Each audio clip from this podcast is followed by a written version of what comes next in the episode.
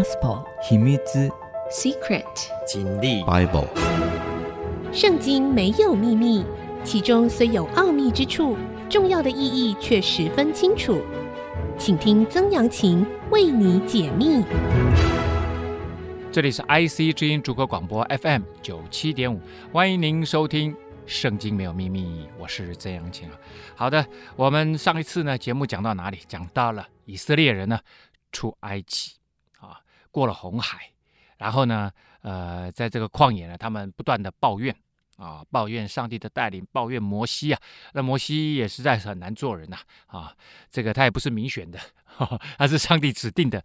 但是呢，他们都抓着这个领导人呢来抱怨。当然，他们也做了一个啊，因为上帝说要住在他们中间，所以也做了一个会幕。其实呢，会幕能够做成。有两个重要的原因呢、一个就是什么呢？一个就是奉献礼物，甘心乐意啊来献礼物啊。凡心里乐意献礼物的，连男带女各将金器，就是胸前的别针、耳环或者是鼻环呐、啊，打印出来的戒指啊。以以前是这样子，以前就是那个戒指本身呐、它是可以拿来。当做印章的啊，呃，或者是手环啊，带来献给耶和华，其实就是有钱的出钱啊，你呢，呃，身上什么值钱的东西就拿出来啊，那当做资金，甚至当做呃重要的材料。凡献银子和铜给耶和华为礼物的，都拿来了啊。还有一些人呢，他们是有力出力。那会幕我们知道它是一种帐篷，而这个帐篷呢，就需要有会编织的人才，而且不只会编织，还会有设计的人才啊，都必须被挑选出来。凡心中有智慧的妇女，亲手纺线，哎，这个就是什么？有能力的哈，把所纺的有蓝色的、紫色的、有朱红色，还有细麻啊。这里呢，这些有这个技巧的、心思细密的。啊，有智慧的妇女呢，她们呢就把这个山羊毛啊拿来这个纺，还有细麻，各式各样的啊，因为要绑那个一块一块的布，要把它绑起来这样子哈。另外有一种人呢，特别的是我我认为他们就是这个会幕的设计师啊。摩西对以色列人说啊，犹大支派中户珥的孙子啊，他是犹大支派，我们知道有十二支派嘛啊，老四就是犹大啊，乌利的儿子。比撒列这个人的名字呢被提出来了啊，他不是祭司，祭司我们知道是利未人嘛，他不是祭司这个支派的，但是呢，他怎么样？耶和华已经提他的名召他，就跟提名摩西一样，上帝去 calling 呼召摩西出来带领以色列人出埃及，现在他呼召比撒列出来，又以神的灵充满了他。上帝用他自己的灵充满在他里面，啊，那被充满了以后，他就蛮有能力，啊，而且有智慧，使他有智慧、聪明、知识，能做各样的工，啊，所以呢，我们知道，当然总设计师没问题，就是上帝他自己，啊，上帝把这个图像。告诉摩西，摩西呢帮忙画出来。我我在想，摩西旁边可能还有人，就是可能就是比撒列啊，帮忙一起画出来。什么东西哦？画出来以后要怎么做啊？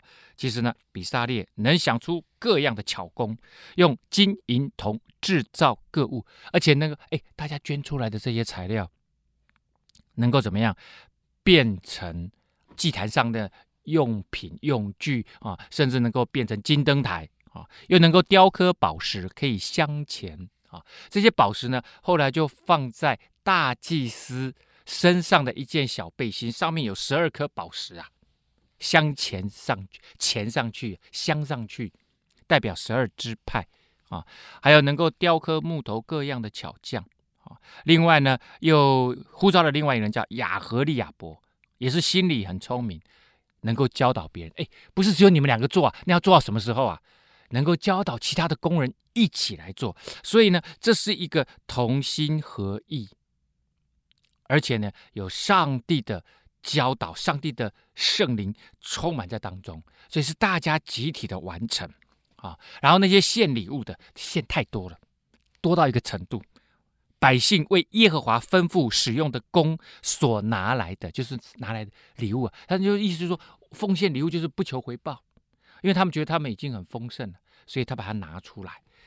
后面加了一句叫“富富有余”，这个我念中文系、念博士都没有看到像这样的一句，叫“富富有”，富富有的富，第二个富也是富有的富，意思就是说多而又多，多到一个地步啊。就是把圣殿做完了，把会幕做完了，还剩一大堆，就叫富富有余。而上帝说他给恩典，都是给超过的，大大超过的。哦，除非他想要用这件事情来特别说明一些事情，他就可能就会刚刚好。那这个富富有余，我刚刚说，哎，念中文念这么久，没看过这个句子，那这个翻译又是怎么来的呢？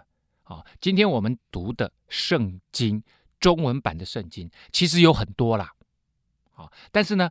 大家比较常用的呢，就是一九一九年，也就是民国八年。民国八年，我们知道，在北京、在上海啊，因为巴黎和会的关系，后来就有一个什么？因为山东问题，就有一个啊五四啊文化革命啊，这个五四运动啊。那这个同一年，但是五四的意思就是五月四号嘛。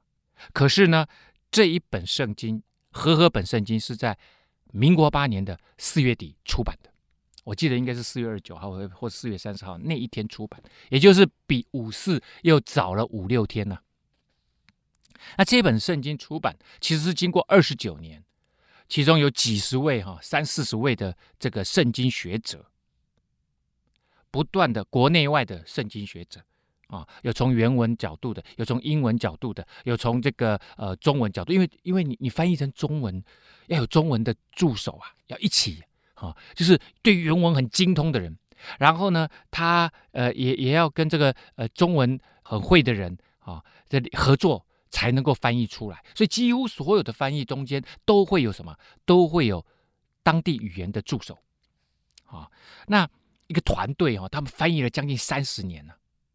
才翻译出我们今天看到的和合本，所以和合本呢被使用最广，啊，在华文圣经、在中文圣经里面，它被使用最广啊，因此呢，它就有一个权威的地位啊。在它之前，有很多的叫做浅文理啦、深文理啦，或者是官话啦、白话啦，啊，像这样子的版本呢，呃，不下数十种啊，但是。后来他们想要编一个最完整、文字最美妙的啊这样子的一个圣经，所以后来就翻译做一个和合本，参考各样的版本。和合本之后还有没有人翻译？有，还是有人在翻译啊，还有人翻译，而且是按照可能是旧约就按照希伯来文的圣经去翻的，新约就按照希腊文的圣经去翻的。但是呢，啊，这个使用上都没这么广。啊，呃，不像在像英文圣经从 King James Version 一直下来啊，有非常非常多的版本。那其实你用哪一本都 OK 啊。有些时候那个牧师在讲道啊，那下面大家用的都是不一样的版本，但是意思是不会偏差很多，因为有一个原文在那里嘛。我们只是做翻译的动作，所以意思其实不会相差很多，都是一些枝微末节很小的差异而已。所以这个就是那个时代的很多的。中文学者一起帮忙翻译圣经的中文学者，他们用当时最好的品质的白话文翻译出来的啊。那这个呃，其实也得到当时的很多的文学家、这个小说家大家的赞同，就觉得哎呀，一个这么好的经典，国外的经典翻译过来翻得这么好啊。当然今天看，呃，是有一点点小小，我我我其实每一次在节目上，我都是念圣经原文。大家也都能够听得懂哈，就是这是已经是一九一九年，也就是一百零一年前的这样子的一个翻译的作品。我们休息一下，稍后回来。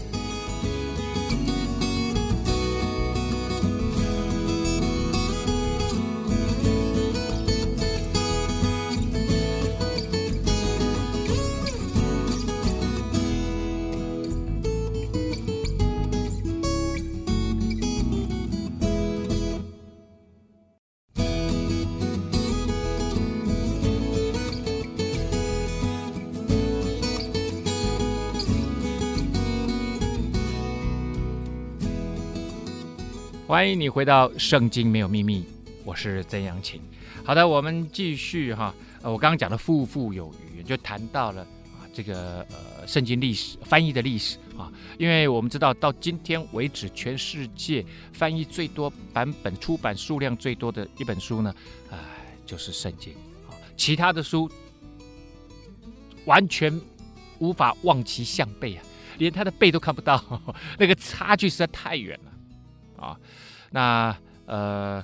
已经有这个不知道多少语言了哈，因为我们知道，虽然世界上只有两百多个国家，但是并不是只有两百多种语言啊。这个呃，像原住民语言哈，到今天为止都还在翻译。那呃，这个呃，原住民语就好多了啊。还有全世界的还有很多地方，其实呢，呃，都还没有圣经的翻译，那一直都有人在做。这件伟大的工作，这样子哈，好，那摩西呢？后来因为大家捐东西捐太多了啊，就说会幕的材料啊，而且资金远远超过了，所以大家就不用，无论男女，不用再为圣所啊，他有些时候称会幕为圣所，再拿什么礼物来了。啊，这样子啊，才勉强拦住百姓不再献礼物来 哦，勉强啊，大家都好想一直奉献出来，因为这时候他们感受到上帝的恩典是如此的丰盛啊。那在圣经里面啊，我我们在呃看圣经是这样啊，圣经呢前前后后大概有十几个作者，就是按照传统上来讲有十几个作者。啊，例如四福音呢，就有马可福音嘛。马可福音当然就马可是作者嘛。但是实际上，马可福音在写这个东西的时候，可能更多的是听啊他的大师兄彼得口述，因为彼得跟这个耶稣最近嘛。啊，他他是最早把这个呃笔记写下来的啊。马可福音，那马太福音呢，哎，当然就是 Matthew 啊这个作者啊。约翰就是小约翰，那路加就是医生，呃，路加没有跟随过耶稣。啊，路加是耶稣死后啊，他成为基督徒啊，他是希腊人啊，成为基督徒才才把这个圣经写下来。所以有各种不同的作者啊，那这么多的作者，十几位的作者里面，很奇妙的，前后贯穿啊数千年的以色列历史，他的内在精神没有冲突，这个很难呢。我是作者，我是作家，我知道。啊，我就跟现代人，我们想要就同一件事情，你只要想，我们现在 FB 现在大家都有 YouTube 啊，然后可能我们可以按照同一件事情，三百个人就有三百种意见，好了，可能不要那么夸张了，三百个哈，你要说三十种意见都不为过，大家都有自己的想法嘛。同一件事情，我们今天看啊，就以这个前总统李登辉的事情好了，哎，大家看李登辉，有的是正面，有的是非常正面，有的是非常反面呢。有些人可能完全没意见啊，所以呢，这个很奇特，就是这么多的人啊写以色列历史，而且中间没有冲突。这个就是什么？这个就是有一个内在精神在一贯一直往前延伸一千五百年了。这些作者遍布在一千五百年里面呢，没有这个冲突的地方。这个就是神学啊要研究的部分。这样子，那这个里面呢，后人来看的时候，我们就想要去解释它。啊，在解释的过程当中，就叫做释经学，那变成哲学里面一门学问，就叫做诠释学。它里面有一个重大的原则，叫做诠释循环，就是哎，我读这个东西，它诠释循环是这样，就是你从整体来看，跟细节不会有冲突，从细节又可以回到整体，相互的解释。啊，也就是这整个圣经，它是一个有机体，它是一个整体一贯的，内在逻辑是一贯的，不会互相冲突的。即使有小部分呃看起来冲突的部分，它可以从一个更高的标准来看，它其实有它基本的用意。好，那我们刚刚已经讲到了哈，呃，摩西呢就叫大家不用再送礼物了，好，然后最后。啊，这个整个会幕做成了，帐幕就是会幕，一切工就这样子完成了。凡耶和华所吩咐摩西的，以色列人都照样做的。所以这个会幕是按着上帝的意思，叫摩西以及一群的大家选出来的这些工人啊，其实是上帝亲自拣选的工人，还有这些下面的一起帮忙的工人，大家共同完成的啊。从这个呃帐篷的制作啊，还有就是制圣所里面有那个法柜，要放那个两块法板。我们呃之前的节目有讲过，两块法板第一次把它摔碎，后来又做了一次嘛啊。然后这时候里面只有法板啊，之后还会放什么？还会放。这个玛纳就是他们在旷野吃的食物啊，另外还会放一件东西啊，之后我们会讲到，就是亚伦的那个杖，放这三样东西，那这个都是做出来的啊啊，那个法柜上面还有两个啊基路伯，就是天使啊，这个天使的翅膀盖着那个基路伯啊，还有很多了。像这个祭坛上面啊，或者是金灯台的制作啦，还有烧那个蜡烛、油啊、啊香料啦，所有的东西，包括祭司的衣服，通通都要一次做成。那这些都是摩西按着上帝的指示就做好了。做好了以后呢，好，耶和华小玉摩西说：正月初一日，你要立起帐幕，把法柜安放在里面。法柜就是我刚刚讲的啊，以前有一部电影叫《法柜奇兵》嘛，啊，就是大家去找啊，这个法柜，呃，对西方对基督教世界，这个法柜到底在哪里，一直是一个非常重要的神秘事件。用幔子将柜遮掩，把桌子搬进去，摆设上面的物，所以呢，里面有一个至圣所，至圣所跟圣所啊是隔开的。啊，是隔开的。那至圣所是一个正方形，那圣所是一个长方形。啊，那圣所里面放了什么呢？就有一个桌子啊，桌子放一些祭物，还有灯台啊，灯台就是金灯台。金灯台其实就是一个灯台一根上去，然后分成七个啊。以色列的那个犹太教的那个灯台啊，大家很容易看得到哈。而且把灯点上，然后烧香在金坛上。啊，放在法柜前面，所以至圣所前面呢有一个烧香的东西，然后外面有个祭坛，啊，放在整个这个帐篷外面有一个祭坛，你烧动动物啊，啊那些祭物啊，要在外面烧啊，不能在里面烧，里面烧会把帐篷烧掉，所以是在外面烧啊。然后还有一个洗濯盆，为什么呢？因为把那个祭物杀掉，像羊杀掉以后要放血，然后那个羊要处理要洗。啊，那这个叫做洗濯盆，还有你那个祭司身上可能都是血，都要洗一洗啊。所以那个祭坛附近一定很臭，为什么？很血腥呢？啊，很血腥。还好会幕是移动的。如果到了之后啊，所罗门王建第一圣殿，那个圣殿的呃位置就在啊耶路撒冷里面，那那个就是固定的啊，这个圣殿的这个地址。那那那个就很麻烦，因为那个要一直清理，一直清理，一直清理，所以这个洗濯盆很重要哦。那个水要一直换，要不然那个水不换，然后那个那个洗濯盆也很恐怖啊。啊，以色列又是很缺水的地方，哇，这个很麻烦。好，所有这些东西都搞定了以后呢，就请亚伦和他儿子来到会幕门口，用水洗身，先净身，这就是洁净啊。啊，要给亚伦穿上圣衣。又高抹他哦，这个高抹的概念是这样：只要被神使用的东西都要被高抹啊。那祭司是被神使用的啊，就要被高抹啊。膏抹呢，用那个橄榄油把这个人抹，从头往下抹啊。那有些人有些时候就只是抹抹耳垂也可以啊，抹抹手。好，要让他供祭司的职分。当他被高抹之后，他就成圣啊。这个成圣就是。属于上帝的人，属于上帝的人就归上帝管了，哦，就不归人间的这个事物来管了。好，那大致上，会幕呢就是这样完成了。就现在很容易看到，如果你在网络上可以找那个会幕的图哈，但是实际上到今天为止，会幕到底是圆的还是方的，其实大家还是搞不太清楚。我们休息一下，稍后回来。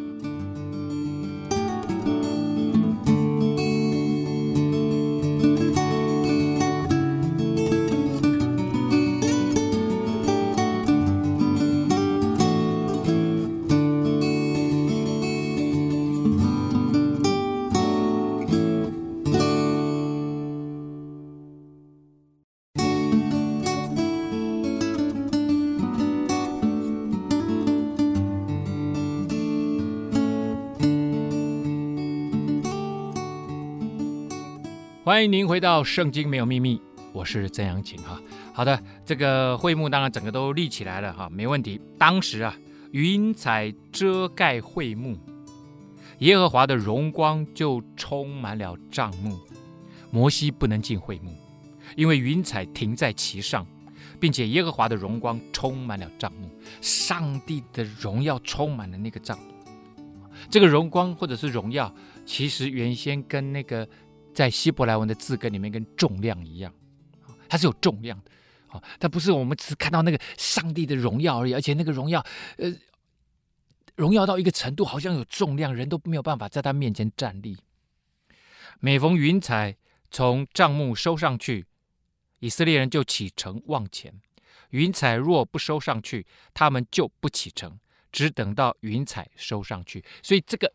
不管是云彩，或者是晚上啊，晚上什么？日间耶和华的云彩在帐幕以上，夜间云中有火，在以色列全家的眼前，在他们所行的路上都是这样啊。所以呢，一开始上帝就叫摩西盖的这个会幕，然后云柱火柱，白天是云柱，晚上是火柱，用非常形象的方式告诉以色列人说：“我跟你们一起走，是我带领你们往前走的，你们不用担心，我就在边上。”就好像有一个超级的这个英雄联盟啊，而且力量极其庞大，全是宇宙力量最庞大的，所以你们不用害怕，我就在你们旁边啊，往前走，你们会遭遇困难，但是不用害怕，我会帮助你们。即使是这么样的，呃，上帝这么形象的告诉他们，我就在边上。那我们知道哈，其实以色列人从埃及出来，经过西奈半岛。往上走，到迦南地，距离其实真的很近啊！你叫那个马拉松的选手哈、跑快一点哈、啊，可能两三天就跑到了。但是如果按照以色列人这种行进方式，五个人五个人一列，可能要第一最早走的跟最晚进来的，可能要一百三十英里啊，可能将近两百公里以后啊，最后一一列的人才才往前走。即使是这样。大概不用半个月，所有的人都可以从埃及走到迦南地，完全没有问题。过了红海以后，其实距离并不长啊，而且他们已经在西乃山又待过了，之后又就把会幕整个都搞定了啊。这时候，耶和华神就晓諭摩西，就说：“好吧，那你们要做一件事情哦，什么事情？今天你们要进迦南地，你们要不不是。”那边没有东西，那边有人在住哎。你们要把那个旧的房客赶走，然后你们要住进去。这些旧房客都是很凶狠的啊，不是一般般的而已啊。以色列人两三百万人才有办法去征服那地原本的居民，才有办法变成一支军队去把他们赶走。所以呢，你们要先去怎么样？就要去侦查。那个呃，先行部队侦察兵要先去侦察。耶和华神就晓諭摩西说：“你打发人去窥探我所赐给以色列人的迦南地，他们每支派要打发一个人，都是要做首领的。”摩西就照着耶和华的吩咐，从巴兰的旷野打发他们去，他们都是以色列的族长啊。那这个地方大概就在加低斯附近啊，啊加低斯就是他们往上走啊，第一个绿洲，大的绿洲这附近。好了，摩西当然就派了十二支派的十二个首领上去啊。那这十二个首领里面呢，有两个人啊，我要特别提一下啊。一个呢就是犹大支派，我们之前讲过啊，第四个老四啊，犹大支派派的是耶孚尼的儿子加勒啊，加勒 Caleb。你会发现很多人的这个基督徒的这个孩子取名字叫加勒啊。那另外一个呢，就是属以法莲支派啊的呃有嫩的儿子何西阿。好，何西阿呢，后来摩西称这个何西阿就叫做约书亚。我们之前有没有讲过？摩西有一个小跟班，就是约书亚 Joshua 啊，Joshua 就是神拯救的意思。其实就跟新约里面 Jesus。耶稣的名字是一样的，啊，那这两个人啊，这两我我的十二支派里面包括这两个人哦。好，摩西打发他们去窥探迦南地，好，往上走，其实并不远呐、啊。到了加迪斯，再往上一点点，其实这已经属于今天的以色列的土地了啊。但是他们还没进去啊，你要去窥探，看一看敌人到底怎么分布的啊，他们的城墙有多高哦、他们的部队是怎么怎么安置的，稍微去打听一下啊。说你们从南地上山地去，看那地如何。其中所住的民是强是弱，是多是少，所住之地是好是歹，所住之处是营盘还是坚固城。好，这里说了南地 Negev 啊，Negev 呢就是以色列南部的高地旷野啊。如果你车子往南开，一直往南，从耶路撒冷一直往南开啊，不是往西开，往西开就会到死海去。往东开会到死海去，往南开就会进入这个高地旷野啊，那个地方都是黄秃秃的一片的，除非有那个泉水出来，有泉水出来的地方就有绿洲啊。那 Negev 这个地方呢，往北走啊，其实就进入了啊这个迦南地啊。迦南地呢，一般来说，有沿海的部分啊，沿海就是地中海。啊，地中海的部分，大海的部分，他们叫大海。然后呢，东边就是约旦河，啊，主要就是在这个约旦河跟地中海中间的这个狭长地带，就是所谓的迦南地。要他们从南到北巡视一下，因为以色列不大啦，啊，比台湾还小，台湾的三分之二大而已啊，啊，所以那块地。十二个人哦，慢慢慢慢这样东看西看，东看西看，稍微了解一下，其实并不需要花很长的时间。好了，又看那土地是肥美还是瘠薄啊？瘠就是很贫瘠呀啊！其中有树木没有？你们要放开胆量，把那地的果子带一些来啊！那后面还有一个夸胡，说那个时候正是盛产葡萄的时候啊，所以呢。啊，这个他们四十个人啊，不，是十二十二个人，对不起，这十二个领袖就去窥探那地，从寻的旷野到利河，直到哈马口。他们从南地上去，到了希伯伦。希伯伦，希伯伦在哪里呢？希伯伦就在今天的死海啊，死海的死海是狭长，也是狭长型的嘛。死海最北端啊，最北端那里。西边一点点，可能不到十公里，十五公里啊，三十公里好了啊，二十公里差不多啊。西边二十公里就是希伯伦那里，大致的位置在那个地方。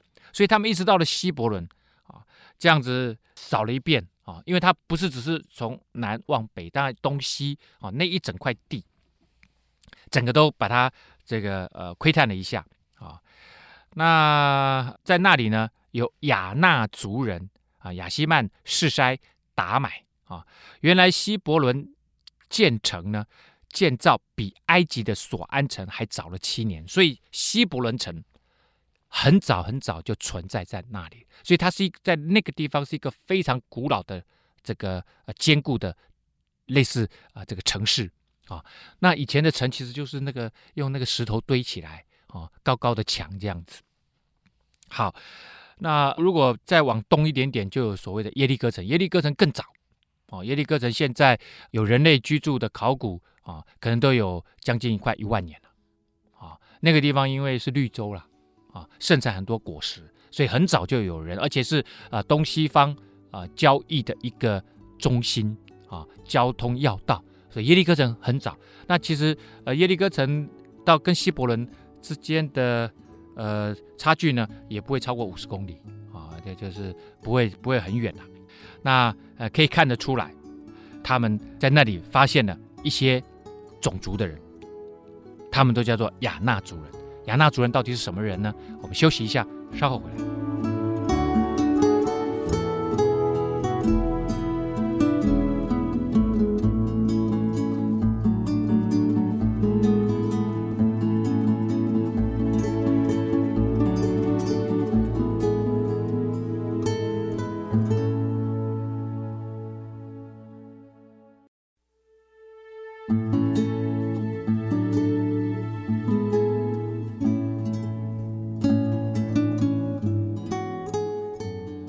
欢迎您回到《圣经没有秘密》，我是曾阳晴哈。好的，我们讲到了上帝要摩西派遣十二个探子，就是十二支派的领袖去窥探迦南地。他们呢到了希伯伦啊，发现那边哦有好多亚衲族人。亚衲族我刚刚讲的其实就是巨人、伟人啊。这个巨人呢，以色列人当时他们的身高在埃及，我想营养也不是很好。所以呢，他们的身高不是特别高的人啊，也许平均身高就是一百五、一百六而已啊，呃，跟今天不能比了哈。那到了这里，他们发现，哎呦，这个巨人，这个巨人很可能身高也许到一百八、一百九、两百公分。我们知道，在非洲有很多地方，呃，那些黑人特别的高，所以对以色列人来讲，哇，他们发现他们遇上巨人了。然后当然他不会让他们发现了，就是躲躲藏藏。十二个人还好啦，以前又呃这个又当时又不是什么战备状态嘛，啊也不容易被发现。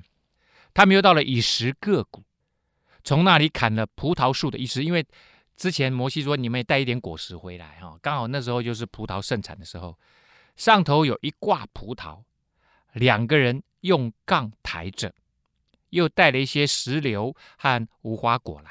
啊，把那个地方的土产带了一些回来，以食各谷，Eshcol 了啊。这个字呢很奇妙，这个字原来就是一串一串、一束一束的意思啊。所以我们知道那个葡萄刚好就一串一串的嘛啊。所以以实各谷，我相信原先取这个名字就是因为这个地方盛产葡萄，所以就叫一串一串啊。这个地方叫串串儿，因为呢，因为它盛产葡萄，一串一串的葡萄。啊，以食各股。好，那他他们就哦两个人扛哎，所以那个葡萄很大，所以之前有一个有一个影片嘛，就就说哇，那个葡萄每一颗都跟那个橘子一样大，那个是假的啦啊，那那个那个影片是假的，现在很多假新闻了哈。好了，过了四十天哦，原来他们在那一块土地上面，那个地方的大小也许就是差不多台湾的。四分之一、三分之一大，哈，在在那一大块，就从死海啊一直延伸，这样平平的延伸过来，往西延伸过来，一直到地中海，差不多这么大一块地方，啊，这么大一块地方。好，那他们搞了四十天，东看西看，到了巴兰旷野的加低斯，就是我刚刚讲的，他们从加低斯出发，啊，而是那是一个绿洲，见摩西亚伦，所以摩西亚伦跟大家在那个地方等他们，等了四十天。大家还记得吗？摩西上这个何烈山几天？也是 四十天。哈，四十天以后，他们就怎么样？就去拜金牛犊了。而且呢，也回到呃以色列呃全部的人民当中，回报摩西跟亚伦，告诉他们说：那地的果子，你看看，你看看，这么肥美呀！哦，又告诉摩西说：我们到了你所打发我们去的那个地方，果然是流奶与蜜之地，真的是。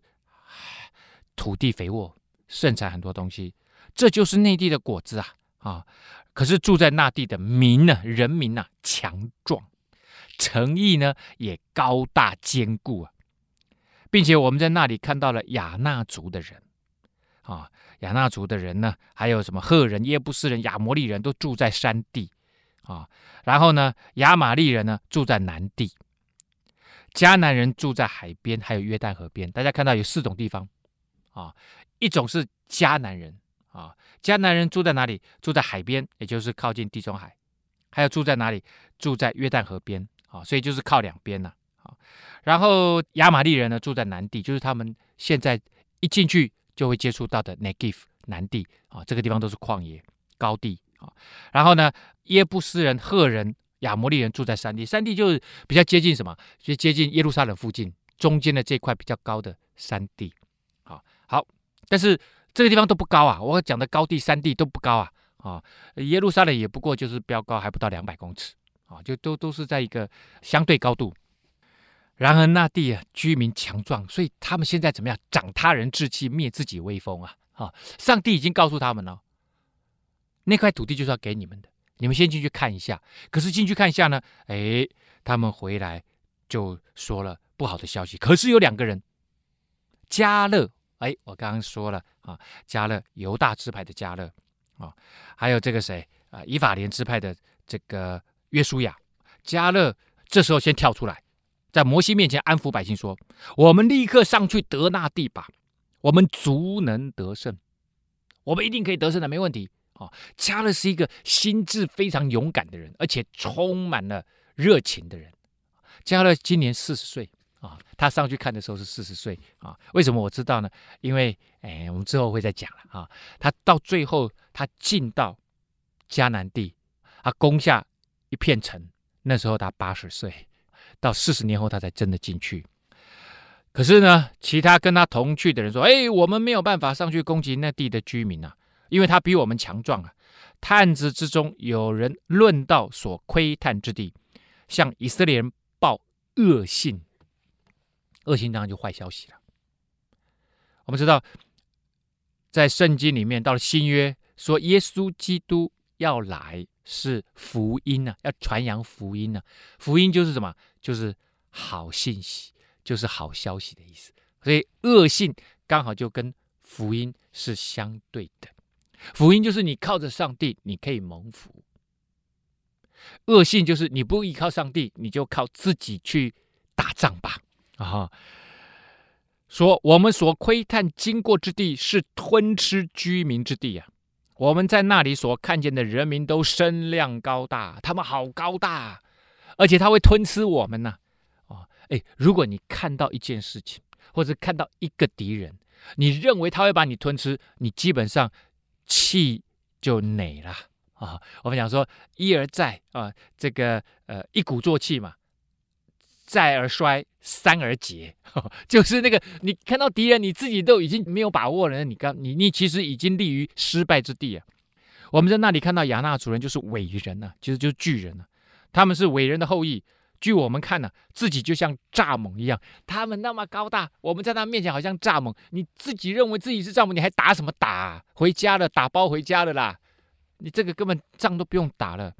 据他们看，我们也是如此，而且不止我们自己看自己，我们觉得我们自己像蚱蜢一样，他们看我们也觉得我们像蚱蜢。哎呀呀，你这个跟敌人完全一样看法。当下全会众大声的喧嚷啊！那一夜百姓都哭好了，哎，大家还记得吗？垓下之役，刘邦跟项羽做最后决战。刘邦做了什么事情？刘邦四面楚歌，对不对？叫他的民歌团、合唱团出来，大家唱很悲哀的楚调的歌曲，让项羽这一边呢，哇，整个大家听了心里面好。好好悲伤啊，好感好感动啊，然后泪流满面呢、啊，让项羽以为刘邦已经尽得楚国之地啊。刘邦用心战，其实就已经摧毁了项羽的部最后的部队。这里他们自己用心战，自己摧毁自己的部队。你看看，所有的士气都没有了。本来这两百多万人欢天喜地，已经快要到家门口了。可是这十二个探子里面的十个探子，除了约书亚跟加勒以外，其他的人都怎么样？都自己打自己嘴巴，就说我是一个没有用的人。结果搞了半天，而且这种感染力让其他的百姓好几百万人大家都哭了。以色列众人就向摩西亚伦发怨言，又来了哦。他们最会的一件事情就是发怨言。发怨言就是我不满意上帝的带领，我不满意摩西亚伦你们的带领，就对他们说：巴不得我们老早早早就死在埃及地，或者死在这旷野。耶和华为什么把我们领到这地来，使我们倒在刀下？我们的妻子和孩子必被掳掠，我们回埃及不是更好吗？众人就彼此说：我们不如自己立一个首领回埃及去吧。所以我们看到他们遇到问题。没有转向神，求神来帮助他们。他们还有云柱火柱。现在这是晚上，晚上应该有火柱。哎，上帝就在边上，你为什么不叫摩西跟亚伦去跟上帝说？在上帝有难成的事吗？埃及军队那么强大，都让你们走了，你们为什么会怕这些？我跟各位讲哈，埃及这个迦南地现在这里哈，有很多很小的国家，可能就三五万人就自自自成一个国家，一个城邦这样子哈。所以，上帝是他最大的资源。他们没有习惯转向上帝，然后呢，只要一遇到问题，一遇到困难就是抱怨。如果你在职场，我相信，如果一个人他每次遇到问题他就抱怨，他一定是最不受欢迎的人。好，那究竟结果会如何呢？啊，他们要如何对待那两个啊持不同意见加勒跟约书亚呢？啊，今天节目呢已经要告一个段落啦啊。这个未来他们十二个探子啊，跟要进去迦南地的这个战略究竟会如何发展？圣经没有秘密，我们下次再见。